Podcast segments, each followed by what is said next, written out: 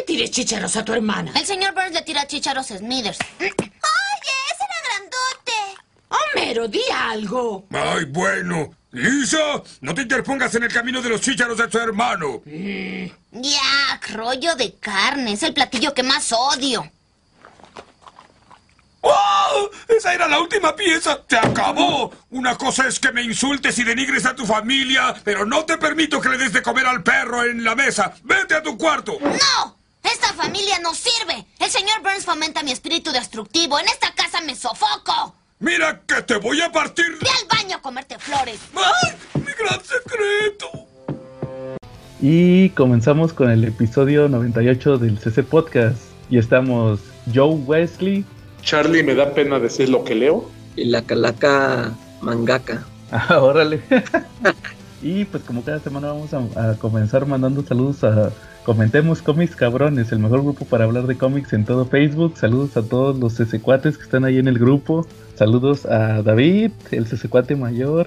También saludos a quién más, a, a Etzel Ábalos, también a, a nuestro nuevo miembro Lex Silver, que ha estado ahí muy participativo con sus posts. También a, a, a, Jen, no se nos olvide. También, ¿quién más, Calaca? Saludos a, a Quetza. Ah, sí, es cierto. Sal saludos a, a Tello. a, ese le mando saludos tú. a, a, don Armando. A don Armando, a, a Chinaz, a, también a, a, Carlos Roldán, que creo que no mandó sección. Ah, dijo, pero, amenazó, amenazó. Pero está de huelga.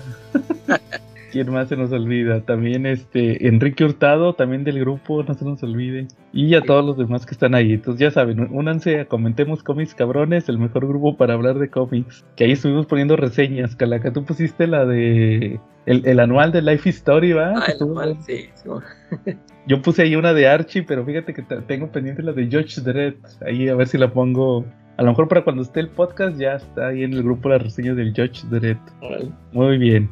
Eh, Charlie, saludos esta semana. Así como no, para nuestro amigo Lai Rico, para el tremendo Fernando González Aguirre de Bote, para Adolfo El Sague, para Santiago Coahuilas, para, la, para nuestro amigo también Misael, y pues yo creo que nada más. Muy bien, Charlie. Oye, cochino español, esta semana no hubo nada porque no salieron las preventas. Como fue semana, como fue semana de, de, de, de, salidas, pues ya las habíamos comentado, todo lo que iba a salir, salió el Weapon X, por ah, fin. Sí. Y si quieren, okay, y si, pero si quieren conseguir el Weapon X al mejor precio, pues no se nos olvide saludar a nuestro amigo Marshall. Saludos al Papu, ¿verdad Charlie?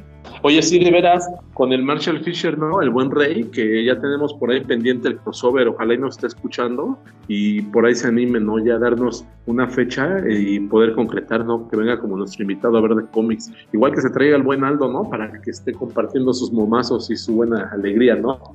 Ándale, igual que esté ahí poniendo memes. Sí, pero pues. Sí, oye, ustedes en el evento del viernes, porque acuérdense que para nosotros no hay mejor evento para el viernes en la noche que la venta del Rey de Marshall Fisher. ¿no? Claro. Por ahí yo ya me comprando un par de cositas y dicen que no tengo dinero, pero bueno, ¿verdad? Sí, ya ves. no sales de ahí, Charlie, cada viernes, no le fallas. Oye, que por cierto, en la, en la última venta hasta estuvieron vendiendo cosas de Beat, no sé si vieron. Ah, sí, sí vi, sí vi que sacó unos por ahí. Y ya todos los tengo, así que por eso no, no oferte nada, pero como quieras, me sorprendí de ver que tenían cosas de Beat. Sí. Para que vean el nivel del papu. Oye, pues no, bueno, no, no, hubo cómics en español, pero eso no significa que no vamos a hablar de cómics. Fíjense que, curiosamente, hoy que estamos grabando, sábado, eh, 28 de agosto, no sé si supieron que hoy es el natalicio de Jack Kirby. Hoy ah, sí, sí, sí, me enteré. Ya cumple, ¿cuánto? 104 años de su nacimiento. Me, acu me, acuerdo que hace ya cuatro, fíjate, cuatro años. Yo pensé que fue hace como dos. Salieron este. Eh, fue el aniversario 100 eh. de su natalicio y estuvieron sacando muchos cómics especiales. Ahí fue cuando empezaron ahorita la tendencia de Marvel de que bueno, de, de hecho ya tiene rato que no saca los facsimil. Ah, sí, el, sí. el, primero que sacaron fue el de Fantastic Four, el número uno. Y ya después ya empezaron a sacar los otros. Entonces, sí, este, ¿cómo ven? ¿Qué se acuerdan? ¿De qué te acuerdas, Calaca, de Jack Kirby? ¿Cuándo? Pues yo, yo, este, fíjate que yo he leído muy poco de Jack Kirby. Ajá. Y ya estoy más familiarizado con sus dibujos, pero sí he leído muy poquito porque ya ven, ya ven la, la bronca que traigo yo con el cómic clásico. Claro. Yo, yo sí, algún, en, hubo un tiempo en que, pues como todo, ¿no? De que soñaba con tener algún día, o, o ya deja tú de tenerlo. Bueno, pues sí tenerlo. Es que en aquel tiempo, como no existían los cómics ilegales por internet, pues la única forma de leer un cómic era teniéndolo, ¿no? Y entonces Claro. yo sí soñaba con tener el Amazing Fantasy XV o el, el, el X-Men número uno, así, eso, esos cómics de los que me gustaban. Y, y yo me acuerdo que es este compré unos tomos que se llamaban Orígenes de Marvel Comics. Ah, pues creo, no me acuerdo si esos también los anunció. No, no, no es cierto. Pero es, esos los, son los que pu- publicaba Marvel aquí en México, ¿no? Directamente Sí, de esos que, que estaban así con un papel muy barato. Y eran dos tomos que se llamaban así Orígenes de los Héroes de Marvel. Y ahí fue donde leí este que venía el de Fantastic Four. Eh, pues de hecho en Fantastic Four nada más le pusieron el origen. Este, ah, pues como, como nada más el ya, ya ves que antes que venían como cuatro historias, ¿no? En cada número, ¿no? sí, de hecho, el, fan- dividían en- el Fantastic Sí. Four número uno está como que dividido en como cuatro capítulos. O sea, en teoría es la misma historia, pero dividida en cuatro partes.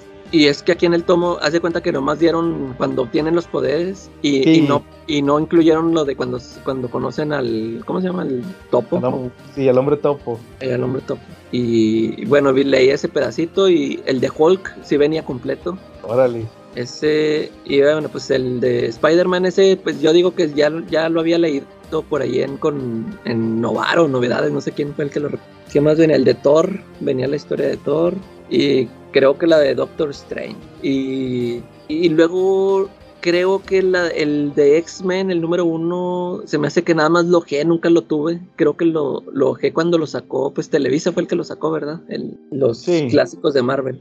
Y Sí. sí, te digo, eh, eh, creo que nada más he leído así, este, poquitos. Fíjate que otra, otra cosa que sí leí cua- cuando, no me acuerdo si íbamos a hablar de, de diversidad en los cómics o no sé cuándo, me leí el de en la primera aparición de Black Panther en, en Los Cuatro Los Fantásticos. cuatro fantásticos, sí. Eh, y fíjate que me gustó, o sea, hasta eso se me hizo yo porque, pues sí, ya ven que yo soy muy, yo- muy crítico con esos cómics, pero, me- o sea, me gustó, se me hizo entretenido, me gustó cómo lo, cómo lo contaron ahí, es, sí se me hizo chida la historia, pero sí, este, he tenido muy, muy poquitas, muy poquito contacto con historias así de Jack Kirby, ya ves que casi, yo de hecho no he, no he leído sus Fantastic Four, que sí, este, están recomendados, ¿no? Sí, pues creo que es de sus títulos que tuvo más creatividad, podría decirse, antes de que llegara cierto viejito ratero a, a robarse el crédito, ¿va? Como siempre. Sí. ¿Tú, Cha- tú, Charlie, qué te acuerdas de Jack Kirby o cuando escuchas Jack Kirby? Pues Jack Kirby es el rey, ¿no? Es el verdadero creador del universo Marvel. Digo, por ahí, en algún momento yo también viví la, la época de cuando era muy chico, la época de, de idolatrar a Stan Lee, pero luego ya cuando creces te das cuenta de, de- de cuál es el verdadero alcance de los cómics, ¿no? Y de quién fue el verdadero creador. Es como cuando eras chico y ves Chabelo y no sabes de fútbol y piensas que el América es el mejor equipo de fútbol. O como cuando vas a la escuela, ahí en la secundaria, o en la primaria y piensas que, que Tomás Alva Edison es el mejor y ni siquiera has oído hablar de Tesla, ¿no? Así entonces, es. de repente, entonces como que de repente Jack Kirby es el, es el Tesla, es el, es el Tesla de los cómics, ¿no? Claro. Y de alguna manera pues lo, la- el, el Alva Edison de los cómics es, es nuestro queridísimo Stan Lee, ¿no? ¿Al- ¿Algún claro. cómic algún cómic que te acuerdes. Charlie? Este, pues es que yo, yo llegué a leer bastantes de la época de, de Fantastic Four, de, de Jack Kirby, en novedades. Entonces me gustaba mucho pues, lo de la trilogía de Galactus, me llegó a encantar, me llegaron a encantar todas las historias cósmicas que presentaba, me parecían muy buenas, ¿no? Cuando, por ejemplo, salió el Art Walker, también me gustó muchísimo, ¿no? Toda la parnafernalia que tiene Galactus con sus heraldos, ¿no?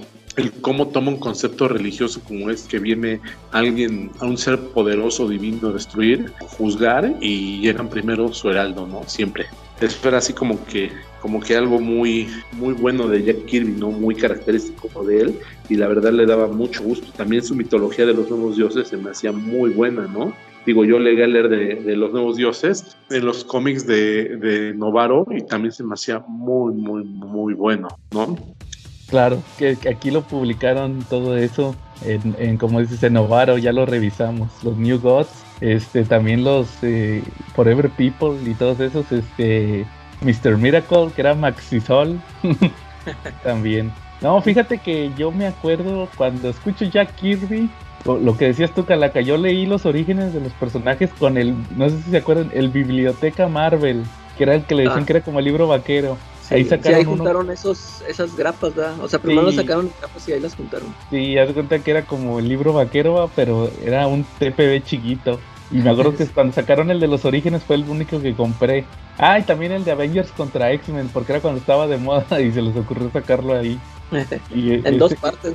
Sí, en dos, ahí los tengo. Y ese de Orígenes, me acuerdo que pues era el origen de Iron Man, el de Spider-Man, el de los Cuatro Fantásticos, el de Hulk, y el otro creo que era el de los X-Men, no me acuerdo muy bien cuál era el otro.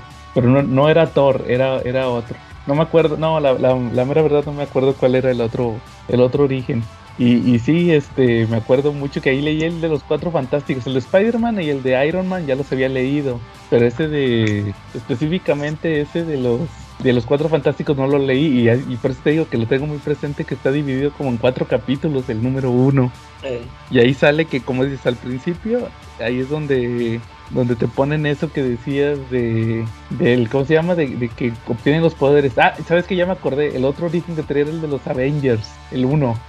ah, Avengers 1, que también ahí lo leí la primera vez, que se juntan para pelear contra Hulk y, y Hulk, Hulk se viste de payaso para pasar desapercibido.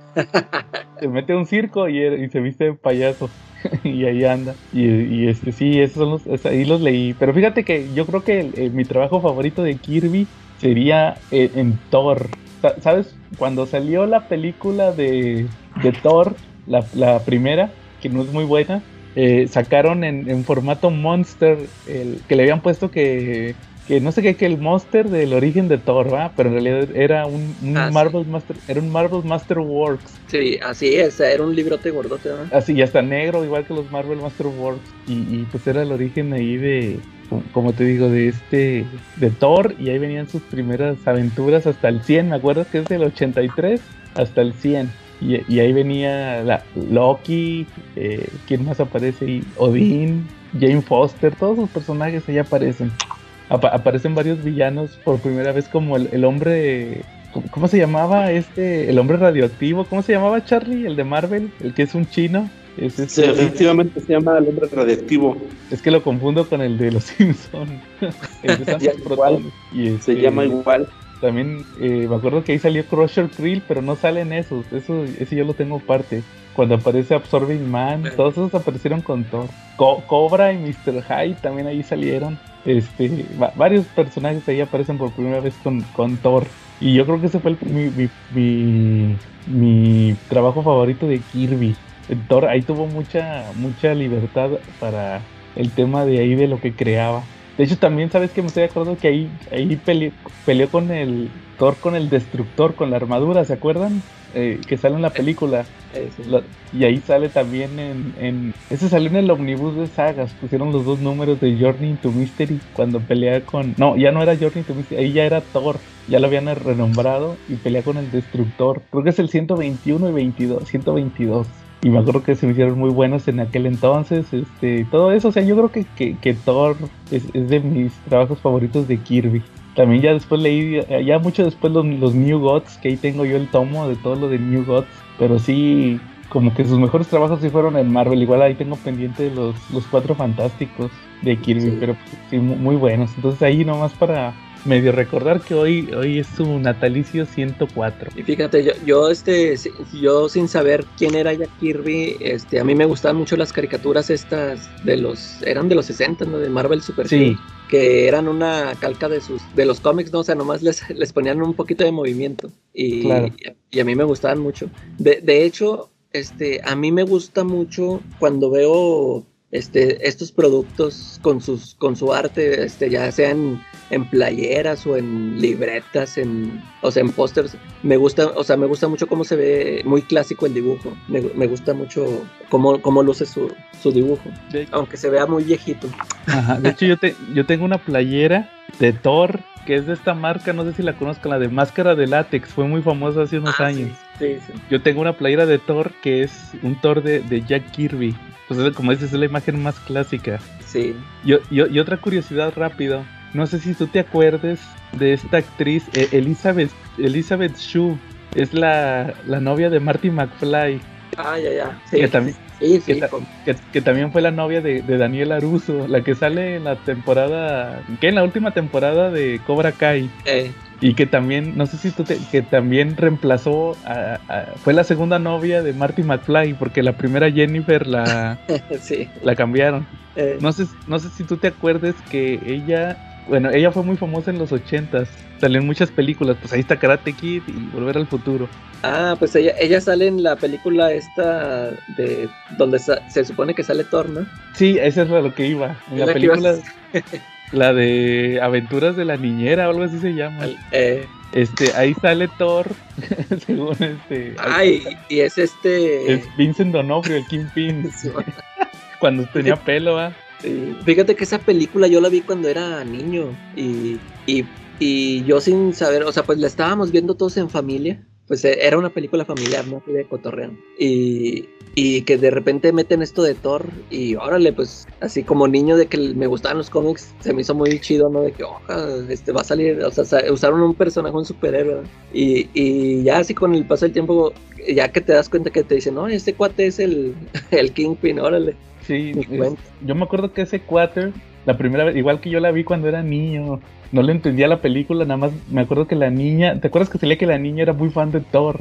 Era fan, eh, Y traía su casco casquito. que era gacho porque había perdido el casco, ¿no? Que era Thor y que había perdido el casco y que había perdido la memoria, ¿no? Y le da su casco y, y- ¿cómo se llama? Y cuando le da el casco, el mecánico se enternece y termina arreglándoles el carro, ¿no? Ándale. Sí, sí, y este. Y, y yo decía, pues, o sea, sí entiendo que es Thor, va, y todo eso. Entonces, pero ya hasta cuando ya muchos años después la vi desde el principio, eh, la, la chavita también en su, en su cuarto tiene pósters. eh, Y era, el- era el Thor de Kirby. Simón. En, en- en- en sus, ¿Se acuerdan en sus que le, crita- le criticaban mucho sus poses imposibles? Eh, Que de hecho por ahí hay, hay unos memes también de eso, de las poses imposibles de Kirby. Entonces, este, sí, sí me acuerdo mucho de esa película de Elizabeth Shue, de las aventuras, era, la aventu- aventuras en la gran ciudad, creo que le pusieron. Pero sí, Sí. este, ahí salió la relación de Kirby y, y ya ves, eh, terminó siendo Vincent Donofrio. eh, Que, que sí salió en varias películas antes de, de ser este Kingpin. No sé si se acuerdan, salió en, en Jurassic World, en la, en la última, en la de Chris, en la de Chris Pratt. Que pero ahí sale, todavía no hacía Kingpin. Creo que todavía no, fue, fue como un año antes. Y, salió en una que se llama. Es, ah, y, y una de la ley y el orden también estuvo en una serie. Ah, creo que de, ese- de eso sí me acuerdo.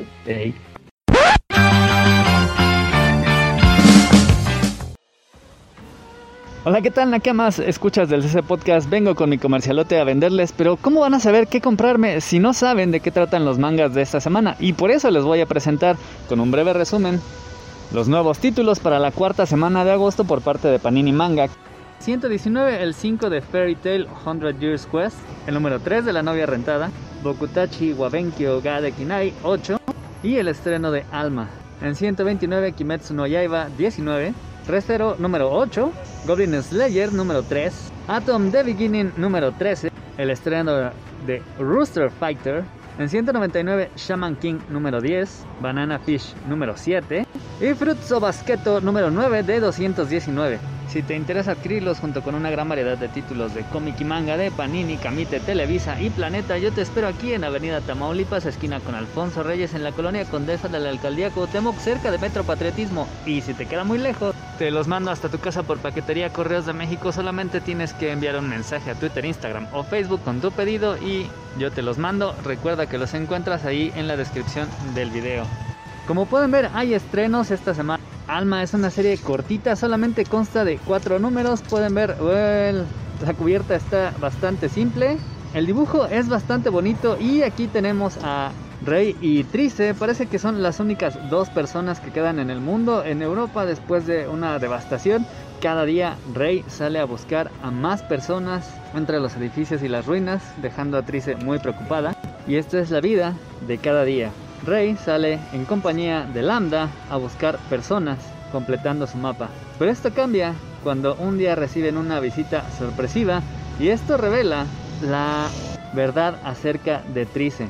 Mientras tanto, esta robot de combate les suelta la información de que de Bucarest va a salir una bomba que va a desactivar a todos los robots, así que los robots están huyendo hacia el norte. Aquí acaba la vida de Trice y para honrarla, Rey parte para seguir buscando a más personas. Es un inicio muy triste y muy incierto para Rey y Lambda, quienes no han convivido con otra persona. Sin embargo, ahora que salen se van a encontrar con más robots y finalmente van a dar con personas, pero personas no comunes y corrientes, sino muy peligrosas. Y junto con ellas se va a enterar de por qué el mundo está así de devastado, por qué hay esta bomba que va a desactivar a los robots, qué es lo que ha pasado entre robots y humanos que ha provocado que en el año 2105 la humanidad esté prácticamente extinta el futuro sea tan incierto y por qué Rey podría resultar ser un humano muy especial. Cuatro tomos se ve interesante. En Re Zero, el valiente Subaru se repuso de una depresión después de un gran shock en donde Ren murió y finalmente logra juntar a algunos de los principales dirigentes, así como a sus aliados, para encabezar una batalla en contra de la gran ballena blanca, un demonio que ha azotado a los pueblos a lo largo de los últimos 400 años. Pero una vez que lo vencen, con el plan nada ortodoxo de Subaru sirviendo como carnada, aún les falta derrotar al culto a la bruja, quienes estaban utilizando a esta ballena. Y ahora Subaru sigue con el mismo plan, ponerse de carnada para sacar a estos locuaces y perturbadores tipos del culto a la bruja lo más pronto posible, aunque sí tienen un nuevo aliado, se une Rem junto con Ram para lograr esta cacería, buscar la paz de todos y pues bueno, que Subaru le pueda servir a Emilia. ¿Quién es este curioso personaje que aparece en la portada de Atom? Que además se lleva nada más y nada menos que las páginas a color del tomo mientras que en el laboratorio Ochanomis, Umataro y hasta Morilla están a punto de dar un gran paso en el perfeccionamiento del sistema Bewustein cuando el nuevo modelo, que va a estar armado ya prácticamente como un humano y con una capacidad superior tanto de procesamiento como de entendimiento, fuerza y velocidad, nos dé a A108. La nueva versión del sistema Bewustein que se va a integrar a la familia mientras descubrimos con una anécdota de Ochanomiz que fue de la catástrofe que hace seis años ocasionó pues la destrucción de una gran parte de Japón que ahora lo tienes sumido en peleas raciales, políticas y que pues bueno podría llevar a una conspiración en donde incluso se vería envuelto el abuelito de Ochanomiz y ahora que han desarrollado este robot se acercan las nuevas peleas de robots, pero tanto, tanto Morilla como A108 desaparecen misteriosamente. Tanto el gremio de diábolos, los devoradragones, como Fairy Tail se han encontrado encima del cuerpo del dios de la madera. Ambos, curiosamente, con la misma misión de destruir los orbes que le dan el poder a este dios dragón. Diabolos con el objetivo de debilitarlos para poder devorarlo y Fairy Tail pues bueno controlados por la magia de la maga blanca. Los únicos que pueden impedir este horrible destino para el dios de la madera son Natsu, Grey, Elsa, Lucy y la pequeña Wendy. Vamos a ver una serie de emocionantes encuentros entre pues bueno los que quedan cuerdos de Fairy Tail en contra de sus propios amigos mientras intentan detener a Diabolos, quienes son verdaderamente fuertes, como por ejemplo Great, a quien está enfrentando Natsu, que es capaz de apoderarse de los cuerpos de otros magos. Mientras tanto, vamos a ver finalmente el encuentro entre la maga blanca y Natsu. Esta maga había demostrado un interés súper particular hacia Natsu, pero se va a demostrar que todo fue un error y vamos a ver la verdadera naturaleza de esta maga y el por qué está tan obsesionada con Natsu. Como pueden ver por la sobrecubierta, en este tomo tenemos el famosísimo capítulo del festival escolar. Sí, en preparatoria, sí es el último año y sí, nuestros estudiosos protagonistas van a ser partícipes de este festival por lo cual tienen que hacer muchos preparativos y van a estar sumamente ocupados a pesar de que están a punto de pasar a la universidad. Está bien porque pues bueno, se lo merecen algo de relajación después de tanto estudio, sobre todo cuando se enteran de que hay una leyenda en la cual después para bueno, para clausurar el festival escolar se echan fuegos artificiales y se rumora, hay una leyenda que las parejas que estén tomadas de la mano. Cuando ocurra el primer estallido de estos fuegos artificiales van a estar juntas para siempre. Así que todas las chicas se vuelven locas por estar con Nariyuki, mientras este va a estar vuelto loco por cumplir con todas las actividades que le van a surgir entre ayudar a sus compañeros, hacer composturas de último segundo, servir de botarga, andar promocionando los eventos y actividades y sobre todo ayudar a Liz a llevar a cabo la titánica tarea de vender mil órdenes de ramen cuando su objetivo original era solamente vender 100. Rent a Girlfriend continúa bastante chido. Si no lo han leído y no han comprado los dos primeros, no se preocupen, pueden comprar el tercero sin ningún problema, ya que la historia parece resumida en tan solo una página. Y es que básicamente Kazuya, para superar la depresión por haber roto con su primer novia, a quien conoció en la universidad, rentó a Mizuhara para olvidarla, pero el muy estúpido se comenzó a enamorar de ella. Además, se la presentó a su familia, a sus amigos, como una novia real, lo cual ha traído muchos problemas económicos para empezar, pero también en el aspecto de mantener esta mentira, porque además la familia de Mizuhara, pues bueno, se entera. Ellos viven muy cerca, van a la misma universidad. Es una mentira muy difícil de mantener, súper estresante, pero que pues bueno, parece que está comenzando a revolver los sentimientos de ambos. Pero lo peor llega es que cuando uno de los amigos de Kazuya los invita a una cita doble, la chica con la cual están saliendo parece darse cuenta que la relación de estos dos se trata de una novia rentada. Prueba sigue poniéndose chido. Aquí la verdad es que las cosas se ponen bastante reveladoras, ya que aparentemente la maldición de los 12 signos puede ser rota. De hecho, uno de los 12 ya lo ha conseguido, lo cual ha presentado un golpe muy duro para Akito, la cruel y déspota cabeza de familia de los Soma y todos aquellos que portan esta maldición. Pero vamos a ver aquí cómo esto que representa una luz de esperanza para todos los miembros de la familia que pueden finalmente liberarse de la maldición, va a ser algo realmente desesperante para Toru, quien va a intentar por todos los medios averiguar cómo romper la maldición para que todos sus amigos puedan finalmente estar libres. Sin embargo, parece que todos y cada uno de ellos, hagan lo que hagan, se encaminan hacia esto sin necesidad de hacer nada. Así que los secretos siguen saliendo, tanto de los 12 signos como de Akito. Un joven cuyo pueblo fue devastado por los goblins, decidió dedicar su vida a exterminar a estos, unos monstruos realmente débiles entre la jerarquía, pero mucho más fuertes que un humano y cuando se juntan son verdaderamente de temer. Así se convirtió en el Goblin Slayer, miembro del gremio de aventureros dedicado y especializado a cazar a estos monstruos que la mayoría de los aventureros suele despreciar.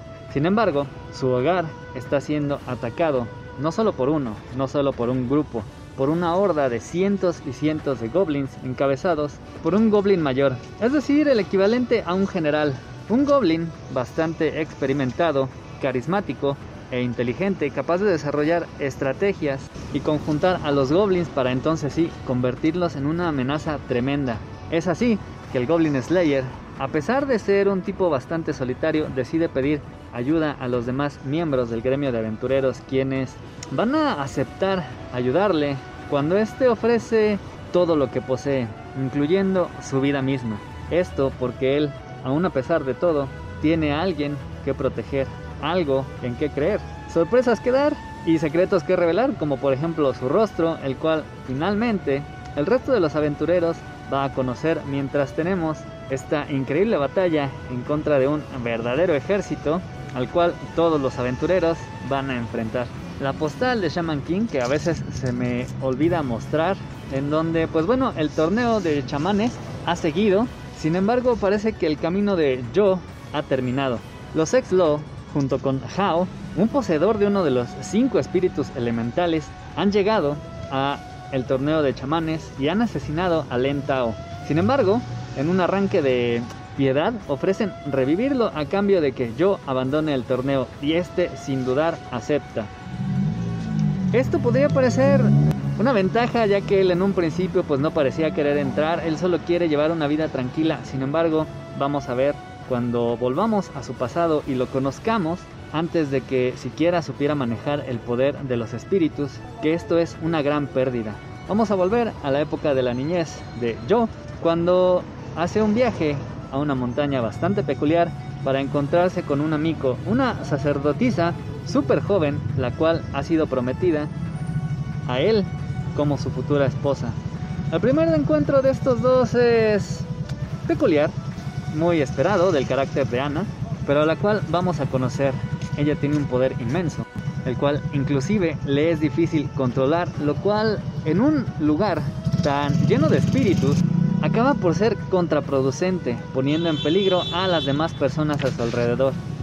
Sin embargo, el carácter de Joe, tan despreocupado, pero tan fiel y tan optimista, puede que sea lo que Ana necesitaba para salir de su odio, de su ensimismamiento y de este intentar recluirse. Así, ambos comienzan su historia, que pues bueno, parece terminar en este tomo, cuando Joe renuncia al torneo de chamanes. Banana Fish continúa bastante chido. Ash había logrado finalmente noquear a Papadino y a su organización criminal, acabando con sus lugartenientes, destrozando sus finanzas, revelando sus secretos a los medios, pero Papadino cobra venganza, valiéndose del único punto débil de Ash, Eiji, su amigo.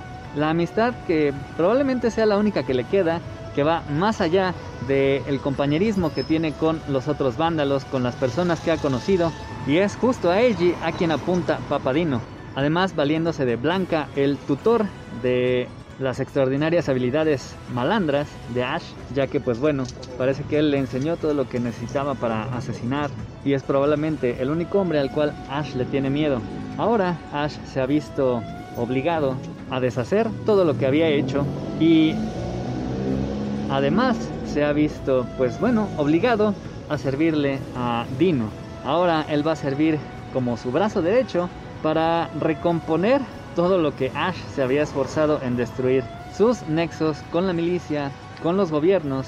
Y ahora Ash no solamente va a ser un juguete sexual, sino que va a tener que utilizar sus grandes capacidades mentales mientras está siendo secuestrado y disminuido cada vez por Dino. Sin embargo, Eiji, aún a pesar de que ya se le dijo que, pues bueno, Ash ha perdido todo por él, no puede quedarse quieto y es hora de que este muchacho que hasta ahora había sido protegido por Ash salte en su defensa e intente con sus pocas probabilidades y experiencia ir en contra de este mafioso que quiere tomar el mundo en sus manos. Los cazadores de demonios se acercan a su fin y es que, pues bueno, Tanjiro y Tomoka han derrotado con muchísimo esfuerzo a la tercer creciente. Mientras que en este tomo vamos a ver cómo Kanao e Inosuke tienen una batalla uh, brutal en contra de la segunda creciente. Esto con el sacrificio de tanto Nakao como su hermana, dispuestas a dar la vida para acabar con esta, mientras que la principal motivación de Inosuke es aparentemente vengar la muerte de su madre y para acercarse cada vez más a Musan y acabar de una vez por todas con los demonios, tenemos nada más y nada menos que el enfrentamiento en contra de la primer creciente. Tokito, el pilar de la niebla, va a ser el primero que cruce espadas en contra de este demonio que parece ser que es no solo el más fuerte, sino que realmente su nivel está muy por encima del segundo y del tercero. Y para enfrentarlo también aparecerán Genia y Sanemi. Sanemi es además el pilar del viento, es decir, otro de los miembros más fuertes de la organización de los cazademonios, por lo cual podemos y vamos a tener una pelea realmente espectacular entre estos dos, ya que la primer creciente no solamente es un demonio increíblemente poderoso, sino que también es capaz de utilizar las técnicas de respiración, porque él fue hace muchísimos cientos de años también un cazador de demonios. Y llega Rooster Fighter. Este manga, déjenme decirles, es la mamada. Viene con esta postal exclusiva. Es muy pronto para que tengamos una edición con hojas a color porque este es el primer tomo que también sale en Japón, así que lo tenemos fresquecito. Si a ustedes les gusta One Punch Man, van a amar este manga, ya que es prácticamente el mismo concepto. Un manga de peleas que va hasta el absurdo, eh, parodiando muchos de los clichés de los mangas de pelea, ya sea la figura del héroe superpoderoso, que es increíblemente hombre, digamos que cumple estos preceptos de siempre proteger, siempre ser el tipo que se va caminando después de derrotar al malo, expresando unas palabras super cool con el amanecer de fondo, muy al estilo de estos protagonistas como de manga de peleas de los 80 super masculinos, super mamados, al cual el demonio, por fuerte que sea, no los va a poder eh, derrotar. Sí, el protagonista es un gallo que va a pelear en contra de Cayus, demonios que se crean gracias al resentimiento de la gente. Él está buscando a uno que, pues bueno, le causó un gran trauma al asesinar a su familia cuando él era más joven. Así que este gallo, con su super ataque de viaja a través de todo Japón buscando al demonio que acabó con su familia, acabando él al mismo tiempo con los demonios que se va encontrando en el camino mientras convive con otros animales con los cuales va teniendo situaciones lo mismo absurdas que pues bueno heroicas. Es un manga realmente divertido. Curiosamente sí las escenas de acción están chidas. No, no se van a volver furros. Sí, probablemente sí acaben admirando a este gallo. No sabemos qué tanto va a durar porque es, como les repito, el primer número, que además también salió en Japón. Es un concepto divertidísimo, absurdo, yo les diría que no puede durar mucho, pero miren, ahí tienen a One Punch Man con más de 20 volúmenes, lo mismo que sucedió con Doctor Slump, que basándose en el ridículo, pues bueno, acumuló un sinfín de tancobones, así que mientras la historia siga estando chida y nos siga divirtiendo, ojalá y dure mucho. Y esos son todos los títulos por esta semana, espero que esto les sirva para ver si adquieren alguno, Gracias por escuchar, nos vemos la próxima semana y mientras tanto regresamos a la programación habitual. Este, bueno, muy bien. Calaca, ¿alguna película que quieras recomendar esta semana? Ah, ahora es desrecomendar. A ver. ya, ya vi la de la de Knock Knock, ¿sí te acuerdas de esa? La de Keanu Reeves. Ah, ya. Una que dije, ah, la, la voy, que una vez que me la topé en la tele ya empezada y me llamó la atención y dije, la voy a descargar. Que hasta ahí en el, no me acuerdo si fue en el grupo que me dijeron, me advirtieron que era una porquería. y, y yo de todos modos dije, no, pues yo la voy a ver. Este, pues ya la vi, sí, en efecto sí es una, es una porquería. Pero, este, pues, este, vale, vale la pena verla por si te acuerdas que te había dicho que sale Ana de Arma. Este, pues, ya que, creo que sí les había comentado que la historia es de que, pues, es Keanu Reeves, tiene su familia, ya está, o sea, está casado y tiene hijos. La esposa va a ir, no sé si con la mamá, se, se va a llevar a los hijos y pues que Keanu Reeves se va a quedar trabajando en la casa. Ya total que ahí está solillo y es un día lluvioso y de repente tocan a la puerta y son dos chavitas, este, que aparecen ahí en la, en su puerta que buscando una dirección y les pide le piden el teléfono no de que no y ya pues salen. Pues es esta Ana de Armas y otra chava que no la conozco. Pues es, este pues entran ahí empapadas y ay que quién sabe qué y ahorita total que el, el Keanu Reeves les pide un Uber pero pues que por el tiempo se va a tardar 45 minutos en llegar.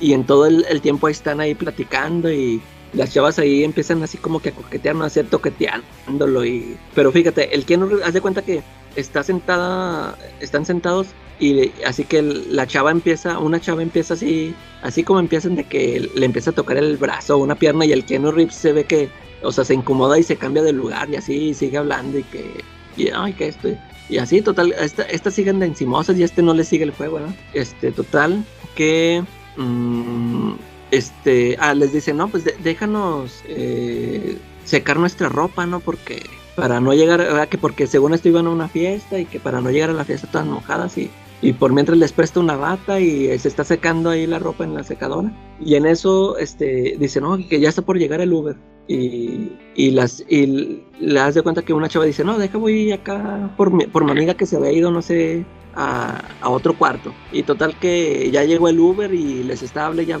el Keanu Reeves y no salen las morras y va este a buscarlas al, a un cuarto y ya de cuenta que entra y están todas encueradas y, y ahí ya de cuenta que este por, por eso les digo que por eso vale la pena verla ver a Ana de Armas Órale. y, este total que pues ya estando ya estando así este le, le empiezan ahí a toquetear más y hasta que cae el, el Keanu no este ahí se bajan la- las chavas ahí se bajan y, y pues el Keanu ya se, se deja llevar y total y pasa todo o sea pasa de todo y total que ya el otro día se despierta y ¿qué onda? Y, y, va y encuentra a las morras este, en la cocina haciendo puro desmadre. Haz de cuenta que según ellas están haciendo de almorzar, pero tienen todo tirado y haz de cuenta, pues sigue comportándose como unas chavitas, ¿no? Así bien destruyendo todo y este vato las corre así, no, no, que ya, ya, ya váyanse, ya, ya. Y este es de que no, ahora sí nos corres y que no sé qué. Y total que la, esposa era como artista plástica y le, y le destruyen varias este, esculturas que tenía ahí la chava y este no se, se enoja y las empieza a empujar ya a sacar las empujones ahí de la casa. Total que sí se las lleva, mm, se, las lleva y según esto las deja ahí en una dirección y ya regresa este a su casa y ¿qué pasa? Ay, ya, ya hasta se me olvidó. no, pero total que las chavas regresan. Bueno, haz de cuenta que si regresan porque lo, lo, lo quieren así como extorsionar, ¿no? De que ya, que ya pasaste con nosotros un rato. No sé si lo grabaron. Y total que las chavas empiezan a molestarlo mucho y se meten, haz de cuenta que se vuelven a meter a la casa. Este, Keno ya está trabajando otra vez normal y de repente llegan las, las chavas así se, se metieron, quién sabe cómo, y total que le dan un golpe al Keanu y este, lo amarran a una silla y, y le empieza, y otra vez haz de cuenta que ahí amarrado, le, otra vez lo, lo obligan a, tener sexo otra vez con ellas, pero haz de, cuenta que ahora lo graban y le dicen, no, pues este video que lo va a ver tu esposa, que no sé qué, y que este, que, les dice, que no, o sea, ¿qué quieren? Me quieren chantajear y que no, no queremos dinero ni nada. Total que lo empiezan así a torturar mucho, ¿no? O sea, diciéndole de que, que eres, este, que, que, que, le van a contar toda la esposa. Y fíjate, al final, te voy a decir por qué me pareció mala, porque quiso hacer un, es un intento de hacer, no sé si tú viste esta película donde sale, este, ¿cómo se llama? Ellen Page, este, donde ella atrapa a un pedófilo. Eh, no. No me acuerdo si se llama, ¿cómo se llama esa película? Hard Candy, algo así. Sale, haz de cuenta que sale este, el cuate que hizo de Night Owl en Watchmen. Sí. Patrick, ¿cómo se llama él? Eh, Patrick Wilson, creo. Patrick Wilson, eh, es ese cuate. Y esa película a mí se, se me hizo buena, haz de cuenta que eh, ella esta Ellen Page, eh, se supone que el Patrick Wilson es un fotógrafo y haz de cuenta que le, ella llega con, con el Patrick oye, que tú eres fotógrafo, no, quiero que me tomes unas fotos y lo, sí, este, no, pues vamos, tómamelas ya, este, que en tu casa, vámonos. Haz de cuenta que ella planea todo y ya este le dice, no, pues sí, ven a mi casa, que porque tú le tomaste unas fotos a una amiga y me recomendó. Y total que ya estando ahí, haz de cuenta que pasa así, casi lo mismo, o sea, como, como que esta le, le anda ahí picando el gusanito y este no cae, no cae. Y hasta que siga como que también está, quién sabe cómo lo amarra y lo, este, lo quiere hacer este, a fuerzas este, confesar que él es un pederasta, que porque ya después lo empieza a acusar de que a su amiga que, que le, le, había dicho que le iba a tomar unas fotos y que total que la terminó violando. Y total este lo está niegue y niegue y niegue hasta que creo que se encuentra ahí este, la chava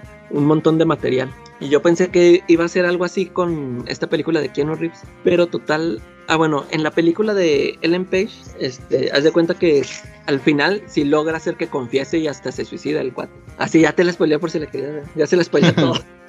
Pero fíjate, esa película se me hizo bien ejecutada, se me hizo muy chida. Y aquí, haz de cuenta que con lo que te salen al final, este, pues así como siempre, está Keanu ahí todo amarrado y que por qué están haciendo esto y que no sé qué. Y las chavas salen con que, o sea, yo pensé que iban a decir de que es que ya sabemos que tú eres un violador, ¿verdad? O sea, yo, yo pensé que iban a salir también como acá que es que tú violaste a una amiga o algo así. Y no, total que dice, lo hacemos porque eh, es, nosotros siempre hacemos este jueguito de, que, de ir a presentarnos a una casa y, y, que nos le insinuamos un hombre y estos, aunque estén casados y tengan hijos, este, terminan cayendo y por eso te estamos castigando. O sea, eso se me hizo así muy, muy, ¿cómo te O sea, así como, la lógica esta de las feministas, sí, o sea, o sea, te, te, digo, en toda la película, te digo que estas están ahí coqueteándole y el Kenu se sacaba, se quitaba, ¿verdad? O sea, y estas armadotas hasta que de plano se le encueran y. O sea, y ah, nomás por eso ya te estamos castigando y lo vas a ver tu esposa. Eso se me hizo, o sea, una, justificación muy tonta, ¿no? Como de que es su naturaleza. Sí, o sea, o sea, le están, o sea, no, pues tú, este, tú te le estás ahí este, insinuando y todo, pues, pues va a caer, o sea, no, es de que él, él se quiso, eh, a él no le importó, pues, si le estás ahí pique y pique y pique, pues va a caer, ¿eh? Este, y total, en eso se acaba que sí le dicen todo a la esposa, se van y todo. Y luego, y para acabarla de rematar, la película termina con la canción de los Pixies de Where is My Mind. Así, igualito que en Fight Club. O sea, dije, ah, o sea, ni siquiera pudo ser original el cuate este para terminar su película. Y es, una, es una, una desrecomendación. así como me habían advertido, pero pues ya la había descargado, la tenía que ver. Muy bien. Es la de Knock Knock de ah. Keanu Reeves. Nada más véanla por... Por, Ana de Armas. Sí, porque sí. Todas las películas de Ana de Armas. Muy bien, Calaca. Oye, fíjate que yo también traigo un tema que tiene que ver ahí con los, con más o menos con una duda que tú traías. Fíjate que me, chuté yo la película de Evangelion. No sé si tú supiste que su, salió una ah. película de Evangelion. Sí, hubo ahí un... Este... salió en Amazon Prime. Haz de cuenta que, déjate platico tú que no eres tan, tan docto en este, en este tema. E, Evangelion fue un anime que salió en los noventas, pero ese anime no es este basado en un manga ni nada, o sea, ese fue original, fue una idea original. Entonces eh, lo hizo un estudio que se llama Gainax, que hace cuenta que ese estudio se hizo famoso por ese anime y porque experimentaban mucho con, con, la animación. Entonces, este, resulta que ese, ese anime es una, es, es una serie bien rara porque son robots gigantes contra unos como que les llaman ángeles, pero son así como extraterrestres o algo así. Este, está muy complicado de explicarlo y no quiero así que se malinterprete, entonces no lo voy a explicar así mucho, pero el chiste es que al final no, no pegó el final. Tuvieron que sacar en los noventas una película que sustituía los últimos dos episodios. O sea, tú, tú, en vez de, eran 26 episodios, en vez de verlos, el 25 y 26, mejor eh, bórralos y ponte a ver la película. Y de hecho hay un, hay un meme que yo he usado muchas veces de o, Homero viendo el final de Evangelion y que salen, no sé si lo has visto, que, salen, unos monos aplaudiendo o algo así.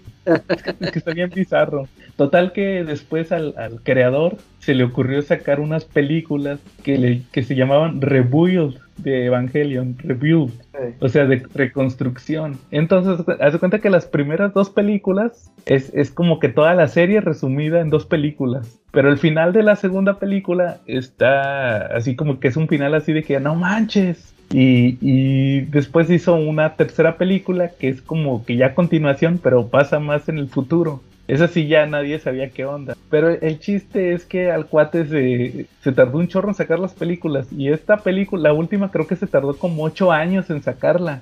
La sacó apenas el año pasado. Y se le fue, o este año, creo que fue este año, no me acuerdo. Pero el chiste es que se fue retrasando y luego le pegó el COVID. Total que duró, se tardó como ocho años en sacar la película. Ya la cuarta, ya que era el final final. Entonces el cuate metió mucho relleno. O sea, o sea, metió mucho relleno en la anterior, en la tercera, y no le gustó, por eso se tardó ocho años. Porque hasta la. Y, luego la nueva dura como dos horas y media y está, está bien pesada. Y como que la, primera hora es como estar parchando todo lo que pasó en la anterior porque digo que no le gustó. Y luego ya todo lo demás es puro fanservice porque salen las monillas esas eh, desnudas y así le metió mucho fan tomas del trasero de los personajes. Y, siempre son, los personajes de Evangelio siempre los agarran de así como de, símbolos sexuales y todo eso, bien, bien extraño. Total que la película estaba bien, bien rara. Pero este, este tema me hizo acordarme de otro cuando estaba viendo esta película. La de, no sé si esta semana salieron unas imágenes de la de Cowboy Bebop y tú andabas preguntando también qué era eso, ¿ah? Ah, sí. Cowboy Bebop, ese sí está más chido. Es, es, también un anime, pero también es igual que igual que Evangelion. No, no está basado en un manga. Es original. Te das cuenta que ese, ese, ese anime lo hizo una un estudio de animación y está bien chido porque de cuenta es espacial, pero, pero los personajes, se das cuenta que por ejemplo el personaje principal es un cazarrecompensas espacial que se llama Spike, pero el vato hace cuenta que es Bruce Lee. o sea, está, está bien raro porque porque el, el, el vato usa el, el, kung fu de Bruce Lee y todo eso. Pero es un, es un este, cazarrecompensas espaciales, están en el espacio y todo. Y le meten mucha experimentación con, con música. De hecho, el, en la serie que va a salir live action, el, ¿cómo se llama? El que va a ser de la música va a ser el del anime. No, no contrataron a un fulano para que les hiciera la música, le hablaron al, de, al del anime, eh, ven, ven a hacer la música de la serie. Y entonces, este, Sal, salieron las imágenes y pues un chorro de gente se quejó porque por ejemplo hay, hay un negro ese cuate el personaje no es, se llama Jet Black no es negro aunque se llame Black en el anime no, no era afroamericano ni nada y, y la chavita no sé si supiste sale una chavita ahí en la serie eh, en, en, las fotos esa chavita este salió la actriz salió en una de Jurassic World hace poquito. Y creo que es el único papel importante que ha hecho. Yo cuando me, cuando me enteré que iba a ser ella, sí dije, ah, pues a poco va a ser ella, pues ni se parece, va, pero pues X. Y, y cuando la vi en el, en el, personaje dije, ah, ahora les, quedó chido. Pero muchos se están quejando y ya salió la actriz a, a, a, a defenderse en internet porque resulta que el personaje que ella hace en la caricatura, haz de cuenta que tiene, está bien flaca y tiene la microcintura y tiene las chichis acá gigantes y nomás camina un paso y se le mueven todas las chichis, ¿verdad? Entonces que, supuestamente todo el mundo se quejó porque eh, no, que no se parece, está chapar la, la, actriz está chaparrita y se ve como llenita, pero, pero no está llenita, sino que es porque, porque está chaparrita. Y no, que no se parece al personaje y estos vatos quieren una, una tipo Campbell. haz cuenta que haz cuenta que es una tipo como de portada de Campbell. La, la, la, de la caricatura y, y, no, ya salió a defenderse y todo. Y, y, se me hizo curioso porque también ese anime es, es así como Evangelion, es, es original. No, no, no, existe un manga. Es, es, salieron, de hecho, los dos salieron como experimentación. Y también les echan mucho la culpa a esos dos, sobre todo de Evangelion, porque Evangelion, todo, todo, lo que ha salido es que dicen que esa serie de cierta forma arruinó los, los, la forma de ser animes. Que porque ahora ya meten mucho anime basura o algo así por querer experimentar. Y antes no se podía. O sea, le, le hizo bien y le hizo mal. Y, y, el de Cowboy Bebop también fue experimental, pero ese sí se quedó de culto.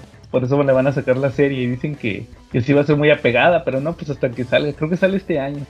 ¿Va a salir en Netflix? En Netflix, pero estaría más chido que Netflix pusiera el anime, pero no, van a sacar la, la, live action. Pues sí, porque ya ves que lo, lo que pasó con, ¿cómo se llama este de Death Note? Que tuvo muchas críticas también, ¿no? La adaptación. Sí, esa sí quedó bien fea. Pero la, la, pero fíjate que la Death Note sí era muy japonesa. Este, sí. y la Cowboy Bebop no. Ese sí era más como. Gringa, muy gringa. Muy agringada, aunque era japonesa. Porque se cuenta que el personaje se llamaba Spike. Eh. Y, y, la chava, la chava se llama Faye, Faye Valentine. Y el otro se llamaba Jet Black. Entonces, como que tenían nombres Ah. así. Entonces por eso se llama Spike Valentine, el Ah, no, el no. guionista o no sé qué. Es No, el, el a la mejor, fíjate que hasta ahorita me estoy dando cuenta que combinó, combinó los nombres. Dos personajes. Sí, porque el, el principal se llama Spike Spiegel y la chava se llama Faye Valentine. Entonces, sí, Spike Valentine. Sí, de ahí sacó, de ahí sacó su nombre. El, oye, el, el, exclusivo eh, ¿qué? guionista de Marvel. el legendario, el legendario escritor del Spider-Man mexicano, el arácnido Yugi. Bueno, muy, muy bien, Calaca. Eh, Charlie, ¿algún tema? ¿O cómo ves si pasamos al tema principal de una vez? Pues si quieres pasamos al tema principal, pero nada más como nota al margen, yo creo que dentro de todo tenemos que entender que los productos asiáticos o japoneses no son, no son ideados o parecidos para, para lo de este lado del mundo, ¿no? Digo, las caricaturas japonesas muchas veces tienen pues escenas largas de misticismo, de religión, esto, tienen otra cultura y es algo que no debemos dejar de, olvidar, ¿no? Algo que les guste a ellos no necesariamente va a ser al tamaño de nosotros o a como nos gustan las cosas, ¿no? Claro, sí, de, eh, definitivamente ellos tienen lo que tú dices, otra cultura, otras costumbres que a nosotros se nos hacen extrañas, pero pues para ellos son muy normales. Es como lo que platicábamos cuando hicimos el episodio de, de manga, Charlie, que creo que ese día ni viniste, ¿no? Hacimos el episodio de manga, que esta es la parte 2. Que, que, que, le decía a la calaca que a, que a mí me caían bien gordos ciertos clichés como los de la escuela. que salen las chavitas en su uniforme de escuela y todo eso. Que, que no sabemos nosotros a ciencia cierta si así son las cosas allá. Lo, lo que hacen allá en las escuelas y todo eso, que traen sus uniformicillos y todo eso. O sea, no sabemos, pero lo damos por hecho porque lo vemos ahí en las caricaturas. Pero quién sabe si, si, si, si sean así las cosas. Que, que hace cuenta que los chavitos se quedan a limpiar el salón y todo eso. O sea, no sabemos la verdad. Bueno, de hecho, esto aparentemente sí lo hacen, porque por ejemplo, alguna vez leí sobre el Liceo Mexicano Japonés, es una escuela japonesa que está en el DF, o que estaba, no que todavía exista. Este, en esa escuela era característica porque ahí iban muchos hijos de funcionarios de primer nivel del gobierno y los educaban bajo los preceptos de la cultura japonesa. Entonces, terminando el turno, pues siempre, terminando sus clases, siempre los ponían a hacer pues la limpieza del salón de clases, a pesar de ser gente muy, muy, muy rica. Eran, son otras costumbres. Claro, sobre mucha disciplina sobre todo. Así es, Charlie, muy bien. Y las cosas cambian de un lugar a otro. Por ejemplo, aquí en Morelos le echan chicharrón y huevo duro al pozole, lo cual nunca lo he acabado de entender. O banderillas de tamarindo a la cerveza. Sí, también. La neta, a mí siempre como que una aberración eso. ¿Mande? Sí, pues cada quien hace lo cada quien como le guste, Charlie. No, pero bueno, digo, apenas que estuve en el norte, pues descubrí que, por ejemplo, que al mole de panza lo hacen blanco y que le ponen maíz del, del, del pozole y sabe chido, extrañamente, ¿no? Cosas que a lo mejor y si no viajas fuera de tu realidad, pues no las entiendes, ¿no? ¿No te comiste un elote en vaso? Aquí les dicen Ah, se llaman esquites, pero sí, sí lo probé. Allá, allá les dicen esquites, aquí en el norte les dicen elote Es en vaso. elote en vaso. y, ya, y ya sacaron de ponerle también mu- muchas cosas alrededor. Y probaste quesadillas con queso. Ah, las quesadillas siempre tienen que tener queso. Bueno, no necesariamente tienen queso, porque por ejemplo en el DF se pueden hacer sin queso y van guisado. Aquí pues también de repente se... Pero eso más bien es como que un tema para que la quesadillera ahorre, ¿no? Sí, pero ahí vuelve la discusión eterna. Por eso, Charlie, nuestro tema principal de, este, de esta semana es las quesadillas deben de llevar queso. Las- si no lleva, nada más es un taco. Sí, exactamente. Usted díganos, este, nuestro escucha, ¿las quesadillas deben llevar queso o no? muy bien. Bueno, Charlie, muy bien. Este, entonces, pues el tema principal que salió esta semana, Placeres Culposos 2. ¿Se acuerdan? Ya habíamos tenido un episodio de los primeritos. Que, que fíjense, fíjense, me quería hacer nada más un comentario rápido. En, en el episodio 1 de Placeres Culposos, que fue el 23, al final hablé de Morbius, que me quemé bien gacho, porque fue cuando descubrí que Morbius no. Sí chupaba la sangre en los cómics, que era choro de la serie que, que, usaba plasma de las manos. Total, que, que ahí mencioné, este. ah, es- Estaría chido que reimprimieran la primera aparición de Morbius, y sí la reimprimieron en, el, en, en un facsímil y también lo sacaron en la mole. En una mole, creo que fue la última mole antes del, de la pandemia. Ahí sacaron también en español la primera aparición de Morbius.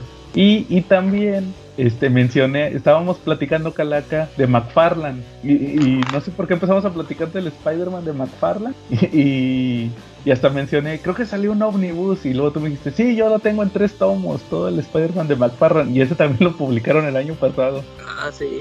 Fuimos visionarios, todo, el- todo el Spider-Man de McFarlane. En aquel entonces vimos el futuro. Pero sí, muy bien. Entonces sa- salió Pla- Placeres Culposos 2. Eh, ¿Algún placer culposo que quieran confesar? Vamos a confesarnos en este episodio. Pues yo creo que todo el mundo tenemos como que placeres culposos, ¿no? Cosas que te gustan y que realmente como sientes que te dan un poquito de penita, ¿no?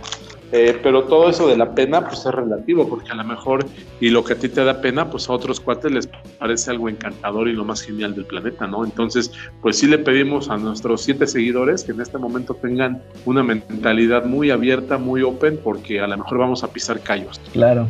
Bueno, muy bien. Si quieren yo empiezo. Voy- a empezar con una película que yo considero un placer culposo. La película de Batman Forever. Si lo ubican, es la 3. Es la del acertijo. La del acertijo con Jim Carrey. Eh, Que de hecho, fíjense que, que todo, pues todo el mundo le tira a la de Batman y Robin, va la de la de Mr. Freeze, que sale Arnold Schwarzenegger, la de este cuate, y ¿cómo se llama? Sale, sale Ah, Mr. sí. Freeze, este, Bane y Poison Ivy. Era Uma Thurman, va en su mejor momento, bueno, en, su- en ese momento era su momento de popularidad por, por Pulp Fiction. Eh, Este, no, pero fíjate que a mí la, la 3 sí me gusta mucho esa película. Me acuerdo cu- todavía la primera vez que la vi. Sobre todo creo que me gusta cuando, porque cuando era niño me gustaba mucho que salía Robin. Ya ves que sale este, ¿cómo se llama? Chris O'Donnell. Que luego, que en aquel momento, fíjense, yo nunca supe por qué, o sea, quién era este cuate. A mí me recomendaron una película ya hace como unos 6, 7 años que se llama Perfume de Mujer. No sé si la vieron, es una de Al Pacino. Sí, ah, sí sé cuál es. No, Claro, no- ahí no la he sale. visto, pero sí sé cuál es. Ahí sale ese cuate bien chavito Eh. y creo que este lo nominaron. Creo que no, no, no recuerdo si ganó un Oscar este Al Pacino porque le hace de un ciego, pero ahí salió Chris O'Donnell y, y por eso lo agarraron de Robin por esa película. Como que ahí se hizo famoso. Y ya cuando hizo la de Batman y Robin, perdón, la de Batman Eternamente ya estaba más grande. Y, y a mí se me hacía chido porque pues dije, oh, Batman y Robin, va, bien chido. Y veíamos lo de la muerte de los papás de, de, de Robin, va, en el circo. Y todo eso que, que fue dos caras, va, y todo eso. Que de hecho es parte del origen, pero el de Jason. Sí. Y a mí se me, se me hacía chido, pero no, no sé, o sea, yo siento que mucha gente le, le tira por Jim Carrey. Que no, que Jim Carrey se plagió a- al Joker de Jack Nicholson y todo eso, va. Pero también pues Jim Carrey estaba en su momento de, de popularidad más alto, va. Entonces, Yo, yo, de hecho creo que fue- era lo que más me llamaba la atención, ver a Jim Carrey. sí, ya ves que también sale este señor, este Tommy Lee Jones era el, Ah, sí, tu face. era Two Face, que de hecho ya había salido este eh, Harvey Dent y era un negro, era el de Lando Calrissian el de Star Wars. Sí, y les valió y lo corrieron, que creo que le, le- le tuvieron que pagar porque tenía un contrato donde decía que él tenía que ser Harvey Dent y le tuvieron que pagar para que se le hiciera, eh, sácate, vamos a meter otro. Y era Tommy Lee Jones. Y, y sale Drew Barrymore ahí cuando no era famosa. Es una de Sale de las... que de reportera. No, es de las secuaces de, secuaces. de dos caras. Tenía una, una, una güera y una morena. Es la güera. Y la güera era Drew Barrymore. Todavía no era muy, muy famosa. Este, y sí, a mí siempre me gustó. También creo que tiene que ver porque fíjate que cuando era chavito, muy niño, no me gustaban al 100% las de Tim Burton. Porque sí son medio oscuras, ¿va? O Sí, sea, es que eh. realmente, realmente la, la de Batman Forever la hicieron porque querían vender más juguetes. Entonces por eso le metieron que la batilancha, el batiavión, el, el nuevo batimóvil, ¿va? Entonces, este, por eso, como que estuvo más, más pensada por tipo mercadotecnia, por eso ya no volvió Tim Burton. Y cambio las de Tim Burton sí, sí estuvieron más planeadas como película de Burton. Entonces yo creo que a mí siempre me gustó más este... Cuando era niño, obviamente con mi mentalidad de niño, me llamaba un poquito más la atención la de Batman Forever, pero nunca se me ha hecho mala, mala. Ya ves que hasta sale, sale Nicole Kidman y todo eso, ¿va? eh. Es Y- que de, de hecho la, la mala sí es la de la 4, no la de... La de Batman Batman, Robin, sí. Y ahí, ahí sí ya se, sí se pasaron de, de lanza. Sí, y de hecho también este... No sé si ustedes sepan que, que le eliminaron unas escenas. Que, Sí he estado escuchando, he estado leyendo por ahí en internet. que supuestamente en un punto perdía la memoria a Bruce Wayne. De, de hecho, no sé si tú te acuerdas que cuando vencen a, a- al acertijo, tiene como unas visiones de un murciélago gigante o algo así. Que se le aparece como un murciélago gigante. Sale así como una escena nada más. Ah, sí, Es- sí esa, sale. sí, esa escena tiene que ver con las escenas eliminadas. Que Fíjate que perdía- no me acuerdo de eso. Sí, y luego también hay, hay como que tenían varios plots que le tuvieron que cortar, de que no, córtale, córtale, hazla más comercial, más acá de, de familiar y todo eso, para vender juguetes, pero no le metas mucha historia. Y este cuate Schumacher, pues venía de hacer la de, de Lost Boys, ¿se acuerdan? Eh, Que yo no la había visto hasta hace poquito. Me acuerdo que la- cuando empezamos el podcast la acababa de ver. Entonces, este, Pero sí, me acuerdo- nada que ver. sí, pero agarró mucha fama. O sea, el, el cuate sí sabía hacer una película chida. Sí, lo malo es que se le ocurrió hacer eso. Bueno, quién sabe qué tanta libertad creativa haya tenido, ¿no? Sí, pero ya ves que dicen que, que no, lo que pasa es que el cuate como era, ya, ya le quieren echar la culpa que era gay. Sí, pero no, o sea, ahí, ahí está mi placer culposo. Batman, Batman eternamente, Batman forever. ¿Te acuerdas? Incluso en esa época, que todavía no había internet, que estaba muy incipiente, se mencionaba que, que los Marvel, los de Marvel querían firmar para que Schumacher volviera a hacer otra película de Batman y de una vez terminara de hundirlo, ¿no? Órale, no sabía. Sí, ese era el chiste local de todos los de Marvel en esa época. oye, pero a mí- a- yo digo que sí tuvo mucha intervención, porque O sea, sí, se, sí le echaron mucha culpa a él y así como dice Charlie que le hacían muchas bromas de que pésimo director y todo esto, pero por ejemplo yo me acuerdo, bueno, pues ya ves esta de Lost Boys, a mí me gusta mucho y eh, a mí- hay una película que se llama 8 milímetros, ¿sí la han visto? Con Eh, Nicolas no. Cage. Creo que sí. Eh, esa, esa, esa también es de Schumacher y a mí esa también se me hace muy buena. O sea, como que sí se aventaba sus películas chidas, pero... Y si te pones a pensar que cómo hizo esta de Batman y Robin. O sea, sí, como que sí fue mucha imposición. ¿no? Pues ya, ya ves este cuate, el de los cuatro fan- los- el de los cuatro fantásticos, El de la nueva. el Josh Trank. eh, No sé si tú te acuerdas que ese cuate venía de hacer la de. ¿Cómo se llama? Donde descubrió a, Michael B. Jordan, la de Ah, Poder sí. Sin Límites. Eh, ¿Cómo se llamaba en inglés? Era. ah, no, ya no me acuerdo. no me acuerdo cómo se llamaba, pero. Crónico. Crónico. Y, y venía bien parado de esa. Y lo pusieron en Fantastic Four y se le acabó la carrera. Pero O sea, por, sí. sí, por, por lo que hizo, ¿no? Por lo que, porque los echó de cabeza, porque dijo, no, se metieron, o sea, me, le metieron mano a mi película. Sí, sí, sí, o sea, eso fue lo que le, le tiraron. Y ya ves al final, este, pues ya se desapareció, ya no hizo nada. Oye, porque de, de hecho ya estaba firmado para, él iba a hacer una película de Star Wars, ¿verdad? De estas de las Ah, nuevas. sí, cierto, sí. Y pasó esto y lo, y lo corrieron. Sí, no, que- quedó muy mal parado ese cuate y se lo, se lo, se desapareció, ya nunca dijeron nada de él. De hecho sí hizo, acaba de hacer una película, ¿no? La hizo la de Capone, creo, con este Tom Hardy, pero no la he visto. No, ni yo.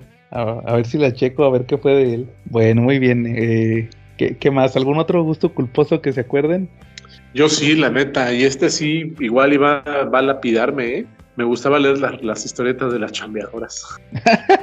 Órale. La verdad, el dibujo de Basaldúa se me hacía excepcionalmente bueno, de verdad, ¿eh? Se- me gustaba mucho eso. Las tramas, esas como salidas de película de Alfonso Sayas, también eran mega divertidas. Eh, eh, me acuerdo que tenía un amigo en Puebla que tenía muchas de esas revistas, tenía, pero cerros y cerros, y cómo me gustaba ir a su casa a leer esas revistas, te lo juro, ¿eh? Claro. Entonces, Sí, sí, que estaba que el, ¿cómo se llamaban? Chambeadoras, sensacional de traileros y todo lo otro. No, pues tenía de todas, todas las que te puedas imaginar las tenía él. Oye, Charlie, ¿y nada más veías los dibujitos o sí las leías? No, pues sí las leía. De hecho, te digo que por eso que me hacían muy chistosas, porque tenían tramas como de película del Sayas.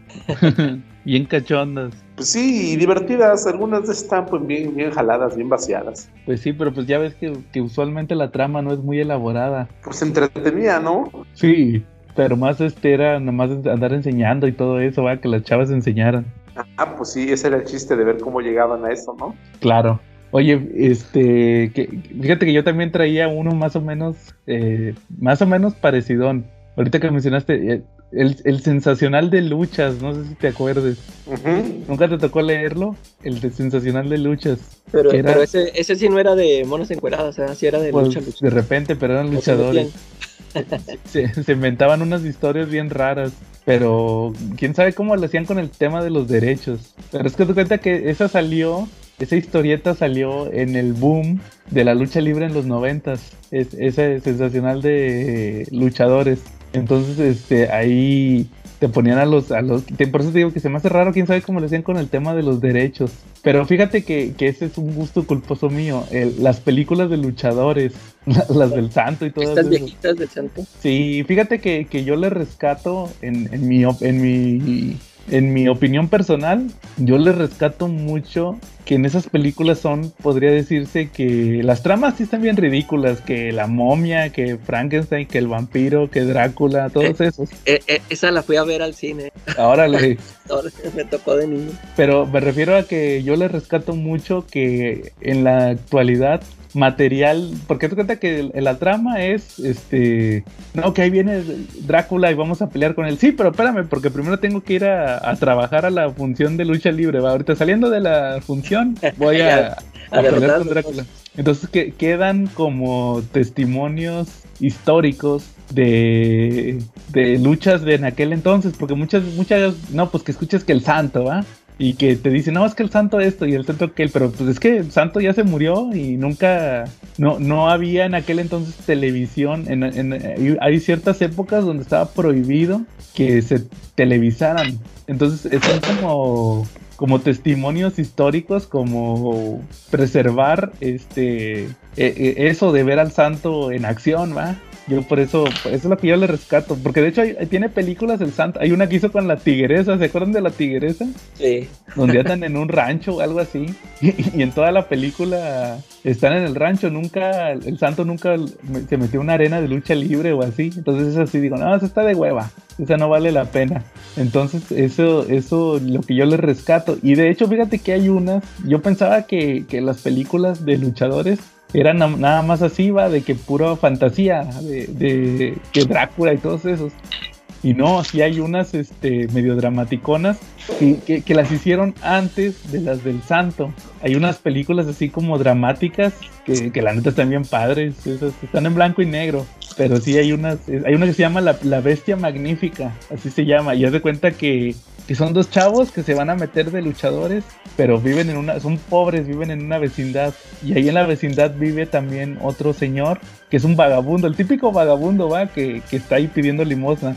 Y el cuate les dice, no, es que yo era luchador. Y luego se el actor ese que lo hace se pone bien dramático y llorando y de que, pero me, les- me lastimé y no sé qué. Entonces cuídense muchachos, porque un mal golpe, va, este, los, les puede costar la vida. Y toda la película se trata de que a uno le dan un mal golpe y, y toda la película se la vive así, como que le viven resintiendo el golpe, le, le siguen golpeando. Y al final se vuelve como loco o algo así. Y se me hizo bien dramática. O sea, me sorprendí porque no estaba acostumbrado a ese, a, a- a ese tipo de, de- de cine, ¿va? Yo estaba acostumbrado de que no, pues el santo contra Frankenstein, el santo contra Drácula, ¿va? Sí, está bien dramática. Y dije, ay, güey, está curiosa, ¿va? Entonces se me, me llamó mucho la atención. Y sí, eso es como un placer culposo que tengo, que me gustan las películas del santo, que a mucha gente no les gusta. Pero, es así como que elegante tu placer culposo, porque al final del día, no sé si sepas que en Europa esas películas son tratadas como cine de arte, son cine surrealista. Pues, Charlie, fíjate que también me volviste a, re- a leer la mente porque iba a, a- a empezar a una, también iba a hacer un comentario referente a que es más que nada placer culposo porque es un fandom que se presta mucho al, al- a lo que viene siendo el, el- a mitos. Por ejemplo, ese mito de que las películas del santo en Europa son películas de culto es falso. Yo lo relaciono mucho con las películas de, perdón, con el, con el, con el pasatiempo de los cómics, porque también se presta mucho a interpretación. De hecho, nosotros, Calaca, ¿tú, tú sabes de quién estoy hablando? Una persona que le encanta platicar de, de los autores de cómics ah, para, entre comillas, parafrasear como si fueran, como si lo conociera de toda la vida algún, por ejemplo, Alan Moore, ¿va? Como si se lo topara todos los días en la fila de las tortillas. No, es que Alan Moore dijo esto. Y, y espérate, ¿cómo tienes tú la seguridad de que sí es cierto que Alan Moore dijo eso, ah?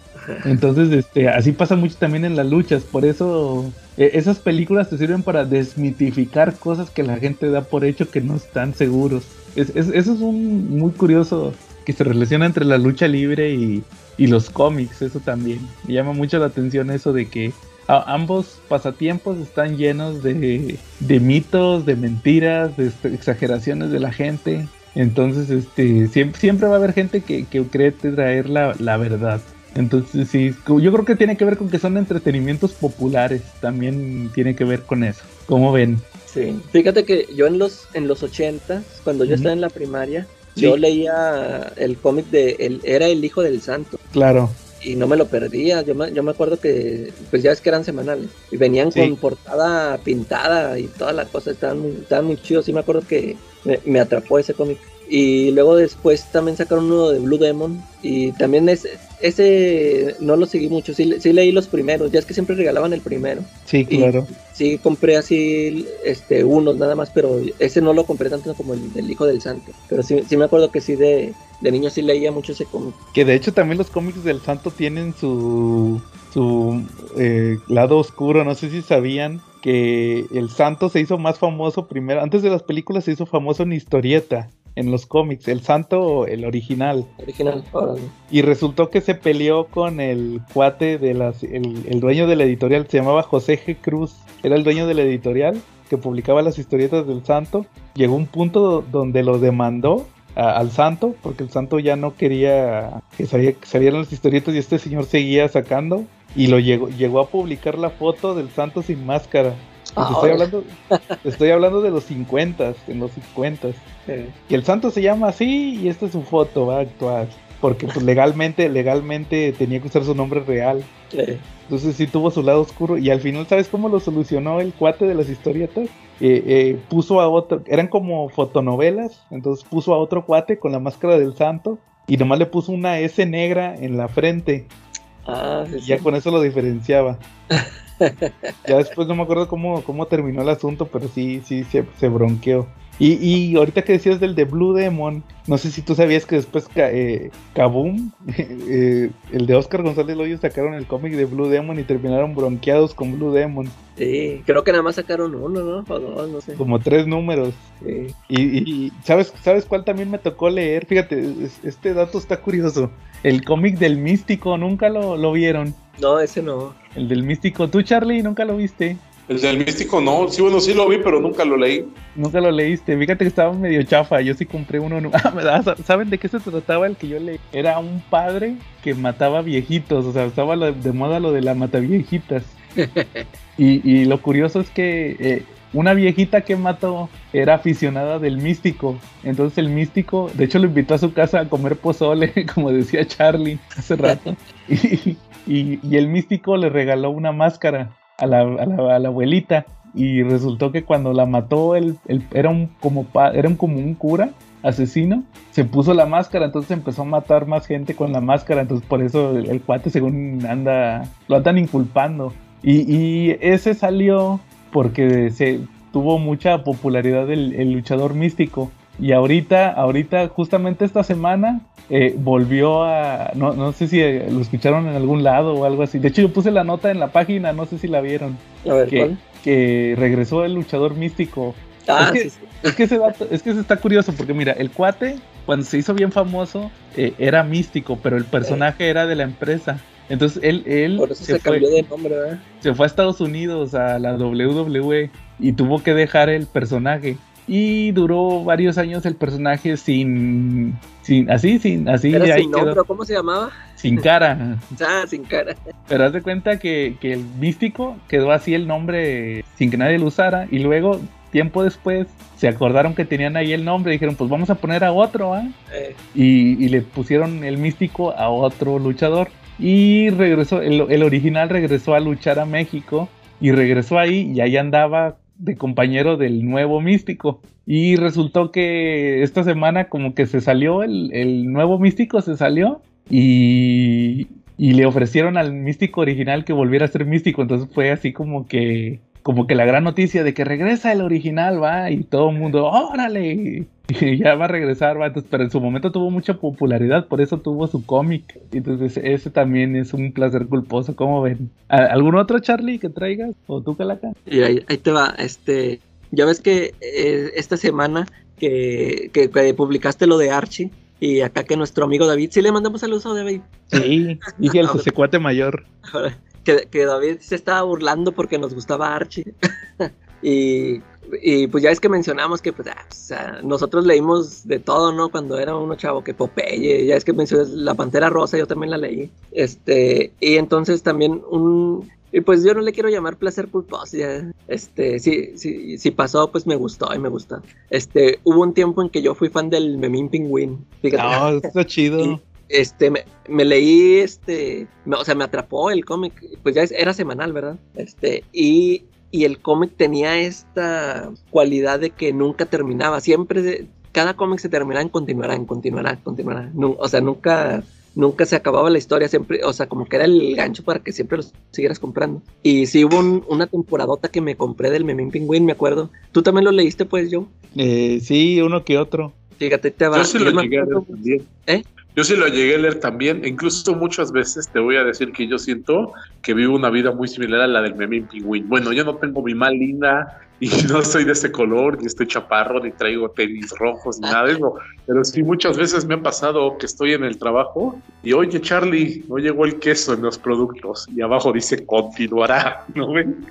No, oye, no depositaron la nómina del personal y abajo sale continuará, ¿no? Ustedes no han sentido eso también que de repente les pasan circunstancias en la vida y de repente aparece así que abajo como en el memín continuará. Claro. Pues sí, a veces sí, a veces sí pasa, chaval. Y eran, y eran dramones, ¿eh? O sea, yo, pues yo recuerdo le- leerlas esas historias de niño y eran dramones que tenían. Me, me acuerdo Y mucho estaba de- fuerte para la época, ¿eh? Porque, Sí, por ejemplo. La mamá de Carlos trabajaba de ficher en un congal, güey, Ey. y esos güeyes se fueron a meter al congal a ver qué pedo, güey, ¿no? Órale. El papá del Ernestillo era alcohólico y le metía sus madrizas, ¿no? Sí, ándale, o sea, a- todos esos temas. Y luego el dibujo era muy realista de este Sexto Valencia. Sí. Que de hecho, ¿se acuerdan que dejó, no, ¿se acuerdan que cuando se murió dejó a Memín como patrimonio de México? Eh, Pero que no podías usar el nombre, pero la imagen gráfica sí, según. Sí, hubo, hubo bron- ah, no, hasta hubo uno- unas broncas, pero por unas este, estampillas, ¿no? Pero Sí. por lo del racismo, no sé qué. Eh, que, que por cierto, a la que estaba checando el cómic del Spirit, no sé si ya viste que subí una foto. Ah, no, Sí, sí, pues, sí tiene un negrito. sale en el-. Sale uno órale. en el origen del Spirit. Eh, Pero sí, ya, ya te- se tienen que estar cuidando del tema del racismo y todo eso. eh. Charlie, ¿al- ¿algún otro placer culposo? Sí, como no, es un placer culposo, pero que da pena también, ¿eh? Que hoy vengo sin vergüenza. Me gustan las películas del Duende Maldito. Ah, es que las de Leprechaun. Sí, Leprechaun, la verdad es mi placer culposo, ¿no? son como 20. Eh, sí las he disfrutado. Me divierto como Leprechaun, o sea, como enano cuando las veo. La verdad me hacen de lo más divertidas. Con todo y que el pinche chaparro, pues es bien gandalla. Y siempre la trama, a pesar de que es de lo más, de lo, es, es la trama más más genérica, porque todas las películas se basan en lo mismo, en que alguien llega y le tumba sus monedas y él va hasta el fin del mundo a, matar a todos los que tengan sus monedas. Y en eso se resumen todas sus películas y a pesar de eso me gustan. Sí, ¿cómo cuántas son, Charlie? Uh, pues varias hay hasta en el espacio. O sea, el Leprechaun ha ido a varios lados, ¿eh? A todos los mandaban al espacio. ¿eh? También Pero Jason Borges estuvo en el espacio, ¿no? sí, Jason también. Jason Borges cuando fue al espacio, que terminó en el futuro, que como nunca lo pusieron, nunca lo pudieron matar, este resulta que se, que se fue, que lo congelaron criogénicamente y que en el futuro este, se descongeló por error en una nave espacial y resulta que, que terminó muy mal herido, pero que la computadora lo arregló y que terminó y que terminó, ¿cómo se llama?, matando a todos porque terminó hasta con partes cibernéticas y supone que cuando va al espacio el Leprechaun es su cuarta aventura. Ahí aparece en el futuro también, ¿no? Y es una galaxia distante y va en una nave espacial y va ahí aterrorizando a los soldados, ¿no? Que se atrevieron a liberar a una princesa de sus garras. La publicaron en 1997 en Estados Unidos y pues más culposo es que hubo quien le puso su nombre al, al ¿cómo se llama? Al guion y se llama Dennis Pratt. Esos sí son valores, ¿no? Bueno, pero fíjate que si, vamos ahí por, por películas de placeres culposos, yo te voy a mencionar que a mí me gustan las de, la- bueno, no todas, pero muchas de Adam Sandler. Ya ves que hay gente que no lo soporta, el Adam Sandler. No sé Sí. ustedes. sí- A mí- yo de hecho, fíjate, a mí las que me gustan de él es la de... Es, es que, es que sí tiene un montón. Yo digo que es eso, que como tiene muchas, hay mucha... Sí es basura, ¿no? Pero por Ajá. ejemplo, yo, yo recuerdo que las que me gustan mucho es la del cantante de bodas. Ajá. Una donde... ay, no, no me acuerdo cómo se llama, pero sale con uno de los... Un Dwayne... ¿Cómo se llaman estos? Lo- Los hermanos Dwayne, ¿o cómo se llaman estos negros? Sí, Donde los salen... Ándale, esos, donde sale con uno de, él, de ellos y que es un policía y que está de encubierto que porque él es un maleante, algo así. Esa también me gusta. Eh, No, me- no me acuerdo cómo se llama. Y la de, pues la de cabezas huecas, donde sale con Brendan Fraser y ¿cómo se llama el otro tipo? Uno que está así muy curioso. ¿Y Mm. qué- qué más? Hay otra, hay otra, hay otra de Adam Sandler que también sí son de las que me gustan. Pero es que sí, es eso, que como que tiene muchas películas y que- como que recuerdas más las malas, ¿no? Pero sí, sí tiene buenas películas ese. Se me hace que el que tú dices es Steve Buscemi. Ándale, ese, ese cual. También sale ahí en Cabezas Huecas. No, fíjate que, pero que las que las que tú estás diciendo son las noventeras, las que cuando el cuate todavía experimentaba. O sea, Sí. cuando el vato empezó. No, yo te digo las, las dos mileras. Las dos mileras cuando el vato ya estaba establecido. Porque, ¿Cuál- por ejemplo, son de las que te gustan? porque mira, por ejemplo, de las chidas está la de Billy Madison, la Ah, de esa, Happy, esa no la he visto. Happy Gilmore, la del, la del golf. Eh, no, hay gente puras, puras que no he visto. No las has visto, esas son las- por, eso, por- por eso su productora se llama Happy Madison, por Billy Eh. Madison y Happy, así como Spy Valentine. Eh, Y la, la del Wedding Singer, lo- la del Papá Genial, ¿no la has visto? Ah, Bueno, eso sí. Bueno, esas, esas son como que las que lo consagraron. Luego tuvo la de, fíjate, la de la herencia del señor Deeds. No sé si tú sepas cuál es. Esa se, se me hace que sí la vi, pero. Es un ya remake, es un remake de una película en blanco y negro. Pero acá sale con esta, ¿cómo se llama esta? Winona Ryder sale en esa película. Sí, creo que sí la vi. E- Este también hizo una con Jack Nicholson, que es la, la Ah, de- sí, la de Locos de Ira, esa también está buena. con la tía May Eh. también. Pero como que esas, es, es que ahí se apoyó mucho en, en sus, ¿cómo se dice? En, en, en actorazos. Eh, Pero yo me refiero a las de, por ejemplo, la tiene la de, la de, ¿cómo se llama? La de Son como niños. No sé si los has visto. sí, sí, acá Eso- la. Es que esas a, rato, a cada rato las pasan y cada rato que las pasan las veo, se me hacen bien divertidas. y también la de Pixels, Ah, la, sí, de, sí. la de, ¿cómo se llama? Esta donde... Ah, ¿cómo se llama esta película? La de Sohan, Ah, la- sí, esa la vi. la de Sohan, la de cuál otra. Fíjate, se me olvidó cuál es, la de Click, la de Jackie Eh, eh. Es- ah, O la sea- de Click casi no, casi no me gusta. Es que fíjate, a mí sí me gusta mucho ese tipo de humor absurdo. como- y, y como que es lo que mucha gente le molesta, ¿no? Pero a mí sí, hay muchas películas de ese tipo de humor y que a mí sí me da mucha risa. Sí, es que hay una época donde el cuate ya traía... Nomás las hizo para hacerlas. Eh, La de, de, de Click, de Click, as- ah, la de donde son dos gays con este cuate, la de Chucky, ¿cómo se llamaba? Chucky, ah, sí, el, el del diablo, del hijo de así. no, esa es la de Little Nicky, Ah, Little Dick. no, yo digo la de, ay, ¿cómo se llamaba? Que se hacen pasar por gays, que sale esta Jessica Biel, o sea, son películas que el cuate hizo nomás por, por dinero, por, por chiste, no tienen, no tienen una como enseñanza ni nada, o sea, esas, esas, eh, a, a ese es mi gusto culposo, que sí me dan risa, sobre todo esas las de son como niños, esas, no, pero me dan un chorro de risa esas dos. Eh, Y ya no, que ya nunca hizo la, ya nunca hizo la 3, fíjate. Y la iba a hacer, sí la tenía planeada. Creo que sí la tenía planeada. Luego, luego ya hizo unas con puro, las que no he visto de plano, que te- las que hizo con, con Netflix. Ah, sí, ha hecho varias, ¿verdad? Sí, y de esas dicen que sí son malísimas todas. Esas no, ya no las vi. Me quedo con esas de son como niños, como sus últimas grandes películas de, que absurdas. Eh, fíjate que a mí como que me gustan más de yo porque yo como que siempre como que los comparaba o los veía así más o menos igual al Ben Stiller Ah, también tiene, pe- este también tiene películas buenísimas. y de, de él también como que me gustan me gustan mucho sus películas Ah, sí, ese no, para mí no es placer culposo. eh, no sí esas sí están, están buenas. Están buenas las del Ben Stiller. Que de hecho, la, la- para mí la, la mejor película de Adam Sandler es la de Golpe Bajo, la del fútbol americano. ah sí sí sí Esa se me hace buenísima. Pero ya en su estilo de comedia absurda, esa, esa etapa que tuvo de, de principios de la década del 2010, esas son las que te digo que es mi placer culposo. fíjate es que ya esas de eh, humor absurdo a mí me gustan mucho estas de Naked Gun Ah, sí. de ese tipo de películas. Eh, es más, ahorita que estábamos hablando, ah, ahorita que estamos hablando de Batman eternamente, este, se me olvidó preguntarte que, qué te había parecido ese Batman, este Val Kilmer, Ajá. porque, este, fíjate que yo, de hecho, casi no, no recuerdo mucho, no lo recuerdo mucho a él, su, o sea, para acordarme de su actuación, que cómo lo hizo de Batman. Yo nada más me acuerdo que, que me molestaba porque era rubio. porque dije, ¿por qué no se pintó el pelo? Este Bruce Wayne rubio, eso es lo único que me molestaba. Y, y, y este, él, no sé si, si tuviste esa película que hizo, una que se llama Top Secret. No, no me suena. Eh, es, la- es- es viejita, es, es este, como que es de las primeras que hizo cuando apenas este, se estaba dando a conocer.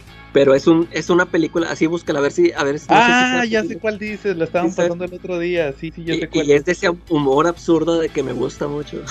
Sí, que, que están surfeando en una playa donde hay torpedos y no sé qué. Sí, o sea, ese, ese tipo de películas me gusta. Estas películas que hizo Charlie Sheen de Loca Academia de Pilotos, creo que se llamaron. Ah, sí, son buenísimas.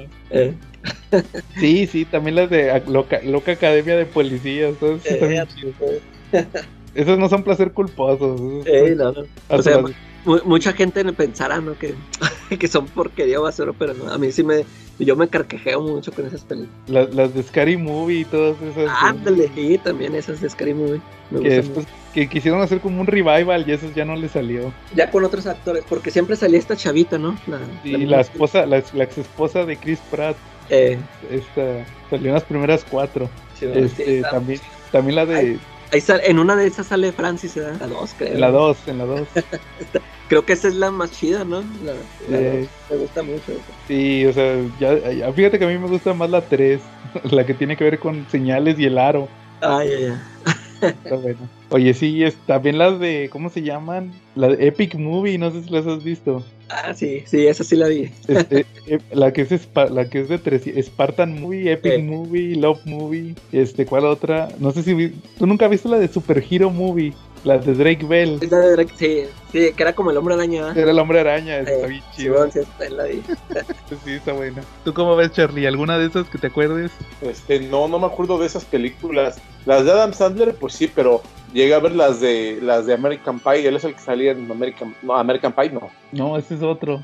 Se parece. Sí, es cierto. Acabo Oye, de hacer un Pedro Cola. Oye, de, de hecho, hay, hay una de American Pie, la del reencuentro. No sé si saben cuál es. Cuando- Sí, esa cuando- no, la- esa no la ¿Nunca la has visto? Es, No, esa el reencuentro no. Es cuando se vuelven a juntar los de las primeras tres, porque luego sacaron puras. No sé si supiste que después de las tres originales, Sí. sacaron puras películas donde eran puros que el primo de Stifler y que el sobrino de Stifler, o sea, Y, era. y luego en un- en una, yo, yo supe que en una hasta le daban el estelar al papá, ¿no? Del Ah, cuate. es que, es que se das cuenta que toda en todas las películas de American Pie de, que hicieron después, que se fue el, el elenco original, salen, en todas sale un familiar de Stifler y el papá de Jim. Siempre sale el papá. Entonces, este, resulta que sacan la del reencuentro, que es donde, creo que en inglés se llama American Reu- Reunion. Aquí le pusieron American Pie al reencuentro. Y es que se juntan otra vez los chavos de, de las primeras películas. Y, me acuerdo que, que, eh, como que parte del, de la película es que el Jim, el vato ese que dice Charlie, eh, no, no, no puede tener sexo con la esposa, como que ya no, como que tu- tuvieron un bebé y ya no tienen eh, así ya no tienen este relaciones. Eh, pero ya el bebé ya tiene como cuatro años. Entonces este como que ya no nunca se les ocurrió. Y resulta que en parte de la historia resulta que cuando regresa al pueblo se topa la vecina. Y la vecina es una chavita que ya que, que va a cumplir 18 años. Le falta como una semana para cumplir 18 años. Y, y el Jim la, la, la cuidaba cuando era niña era su niñero. Eh. Y resulta que, que la chavita se pone eh, bien, bien peda y le dice, no, que ya voy a cumplir 18 años y mi fantasía es, es que tú me quites la virginidad, Jimmy, no sé qué. Y el vato está bien, bien, asustado, ¿va? Y, y, el- y la chavita tiene un novio y toda la película se trata de que el novio se quiere putear al Jim, pero es un chavillo, pero es un vato bien mamado, mariscal de campo y la chingada. y luego hay una parte donde dice, ah, este, ese tipo me quiere quitar a mi novia, ¿quién? El que se parece a Adam Sandler. sí, ahí lo dicen en la película. Hasta que lo dijo Charlie me acordé. Sí, ese, ese cuate ya salió, creo que nada más en una que otra serie. Ya no la hizo, la verdad. Sí, ya quedó ahí encasillado. Sí, no, la hizo como que como que quedó encasillado de vato perdedor. Eh, Bueno, muy bien. Este, fíjense que yo el, el último placer culposo que traigo es un cómic de Mark Millar. Fíjense que a mí me gusta, no, Wanted, Wanted.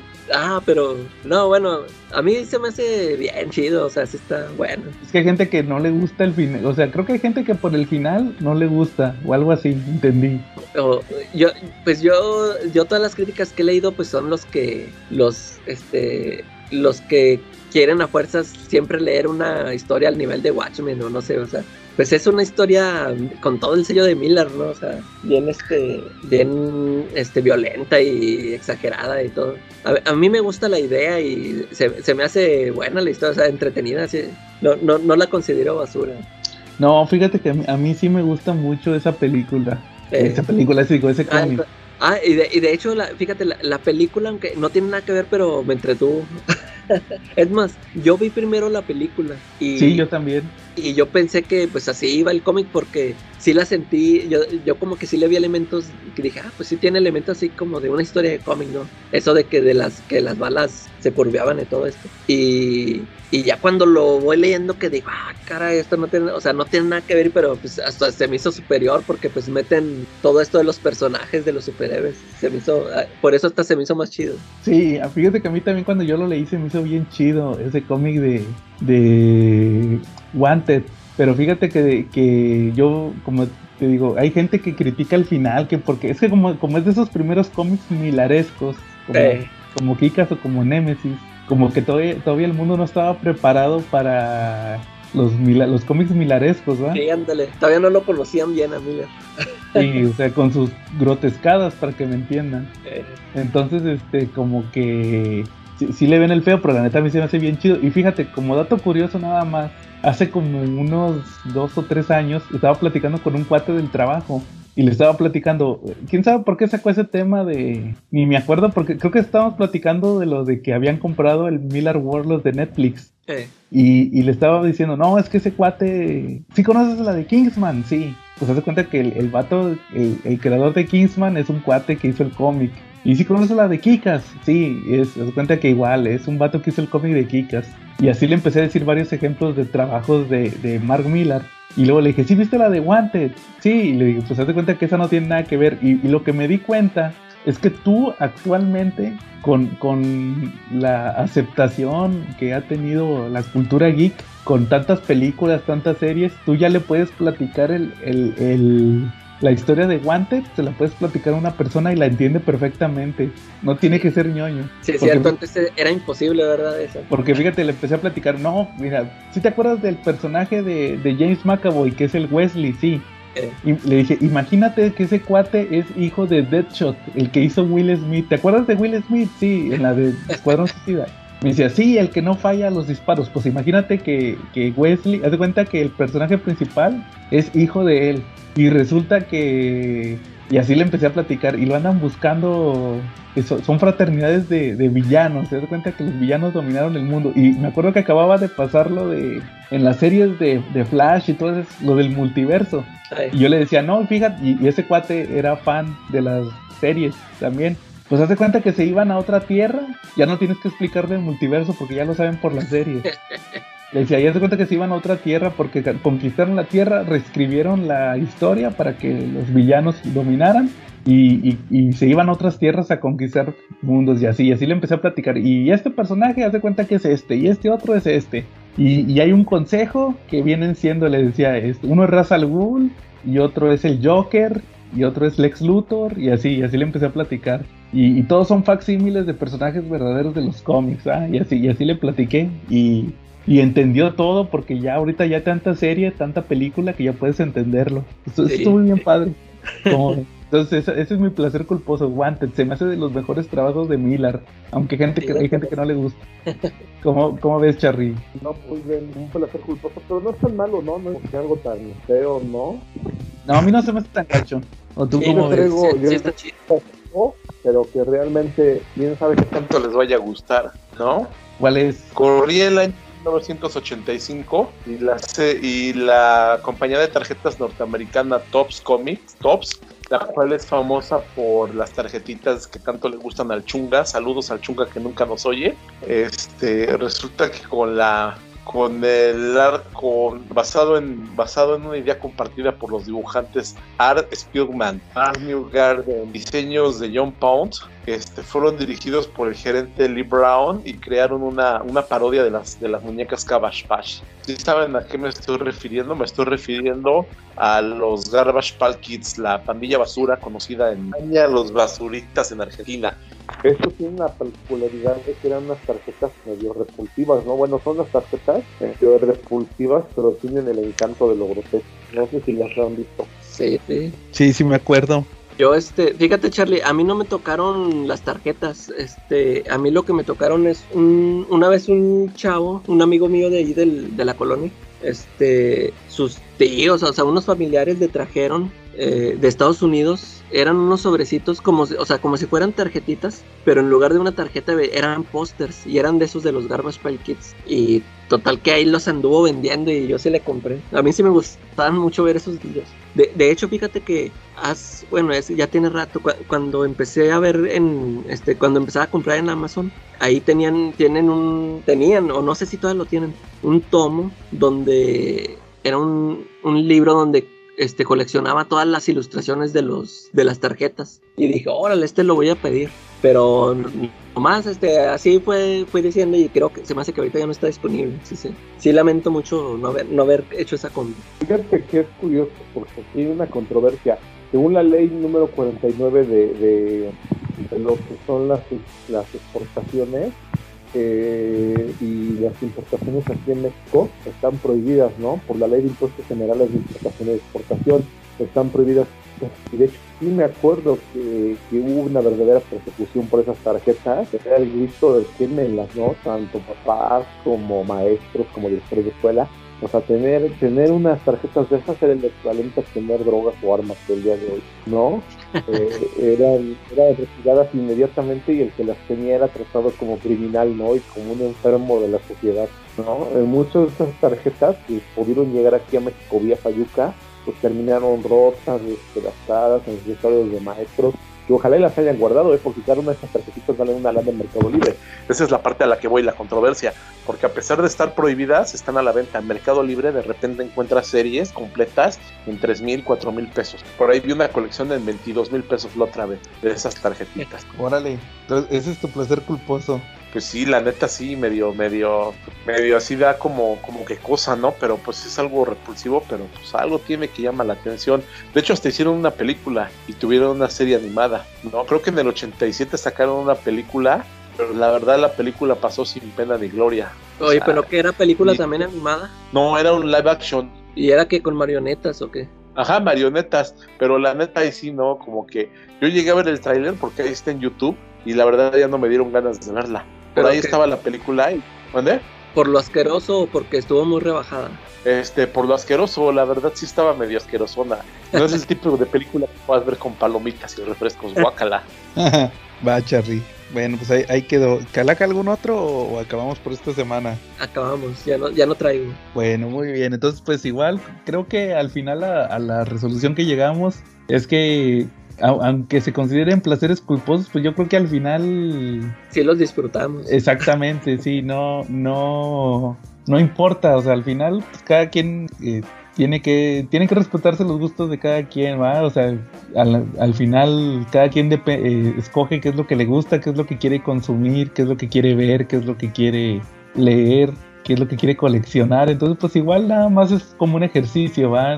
Yo creo que todo el mundo puede, tiene la libertad de, de tener el, el gusto que quiera, ¿verdad? Entonces, pues ahí, ahí quedó nuestro episodio de Gustos Culposos parte 2. Quién sabe si alguna vez tengamos una parte 3, ¿va? y seguimos contando gustos culposos. Pero bueno, Sí. muy bien. Eh, entonces, este, si no hay nada más, eh, estuvimos Joe Wesley Charlie, me da pena que sepan que leo. Y la calaca mangaka. y nos vemos la próxima semana.